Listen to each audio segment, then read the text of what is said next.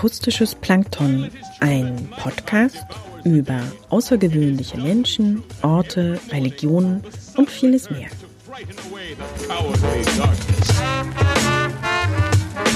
Biografisch, fiktiv oder persönlich. 24 Briefe an 24 Frauen aus Kunst, Kultur und Wissenschaft.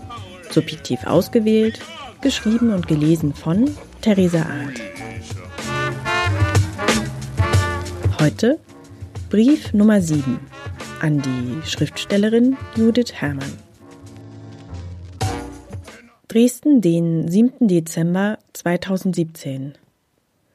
Liebe Judith Herrmann, das ist nun mein erster Brief an eine noch lebende Schriftstellerin von den 24 Briefen, die ich schreibe. Ein bisschen hemmt das meinen Schreibfluss. Ich weiß nicht, wo ich anfangen soll obwohl sich ein Anknüpfungspunkt aufdrängt. In diesem Sommer, vielleicht war es auch schon im Herbst, da habe ich sie zum ersten Mal auf einer Lesung erlebt. Wobei das kein so guter Anknüpfungspunkt ist. Nicht, weil die Lesung schlecht war. Es war mehr das Drumherum. Der Moderator der Lesung, der so tief in die Geschlechterklischees eintauchte, so dass ich etwas unruhig wurde. Warum ich das jetzt erwähne? Weil ich es spannend fand, wie sie darauf reagierten. Zum Beispiel auf die Frage des letzten Buchcovers, welches sich stark von den bisherigen mit seinen Leuchtbuchstaben und Fotohintergrund abhebt. Fragte der Moderator, warum das so wäre.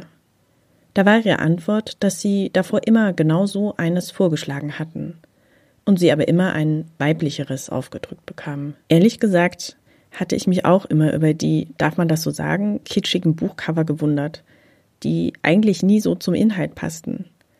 Deshalb war diese Erklärung von ihnen dann beruhigend. Und zugleich auch irgendwie traurig, wenn der Verlag dann doch das letzte Wort hat. Der Moderator ging jedoch nicht weiter auf ihre Erklärung ein. Vielmehr stocherte er dann weiter auf seinem weiten Feld der Klischees von Schriftstellerinnen herum. Ob es denn nicht so etwas wie weibliches Schreiben gäbe?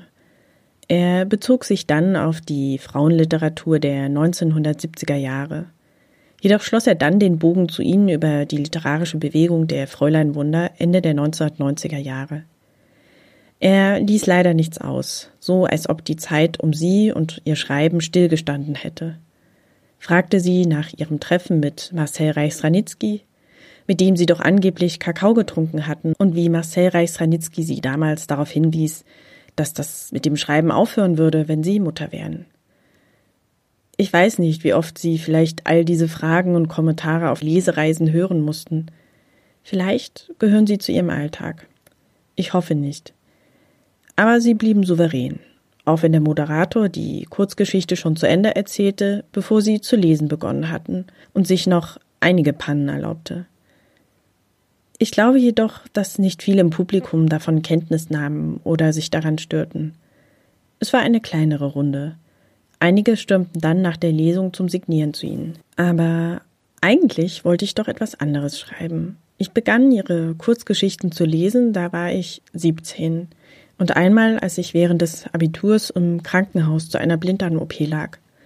Da bekam ich nichts als Gespenster geschenkt und mochte diese Stimmung, die Umrisse der Personen. Ich dachte mir, wenn ich älter bin, dann werde ich vielleicht so sein, aber sicher war ich mir nie, ob ich das wollte. Kurz bevor ich mein Studium in Berlin begann, kam Alice heraus. Im Bewerbungsgespräch für mein Studium kamen wir auch auf ihr Buch. Ich sollte es einschätzen, sagen, wie es zu den anderen steht. Ich weiß nicht mehr, was ich gesagt habe. Oder doch, ich kann es aber nicht mehr wiedergeben. Später las ich, dass sie viele Freundschaften auch zu älteren Menschen pflegen. Ältere Menschen, so würden sie vielleicht gar nicht sagen. Mir fällt im Moment keine bessere Umschreibung ein.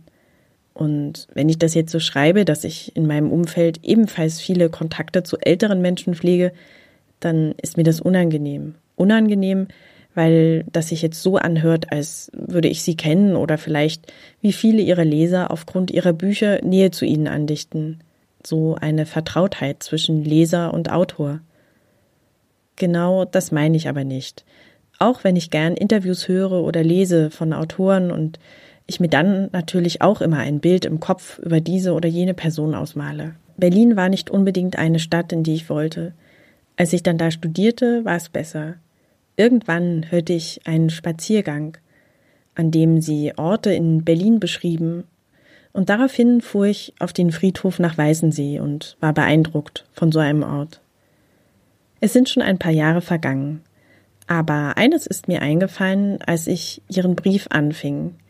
Irgendjemand während meines Studiums erzählte mir auch, dass sie, bevor sie Schriftstellerin wurden, immer Briefe an Freunde schrieben. Vielleicht stimmt es gar nicht. Aber mir gefiel diese Idee. Deshalb schreibe ich Ihnen diesen Brief. Auch wenn Sie ihn nicht lesen oder hören werden. Viele Grüße,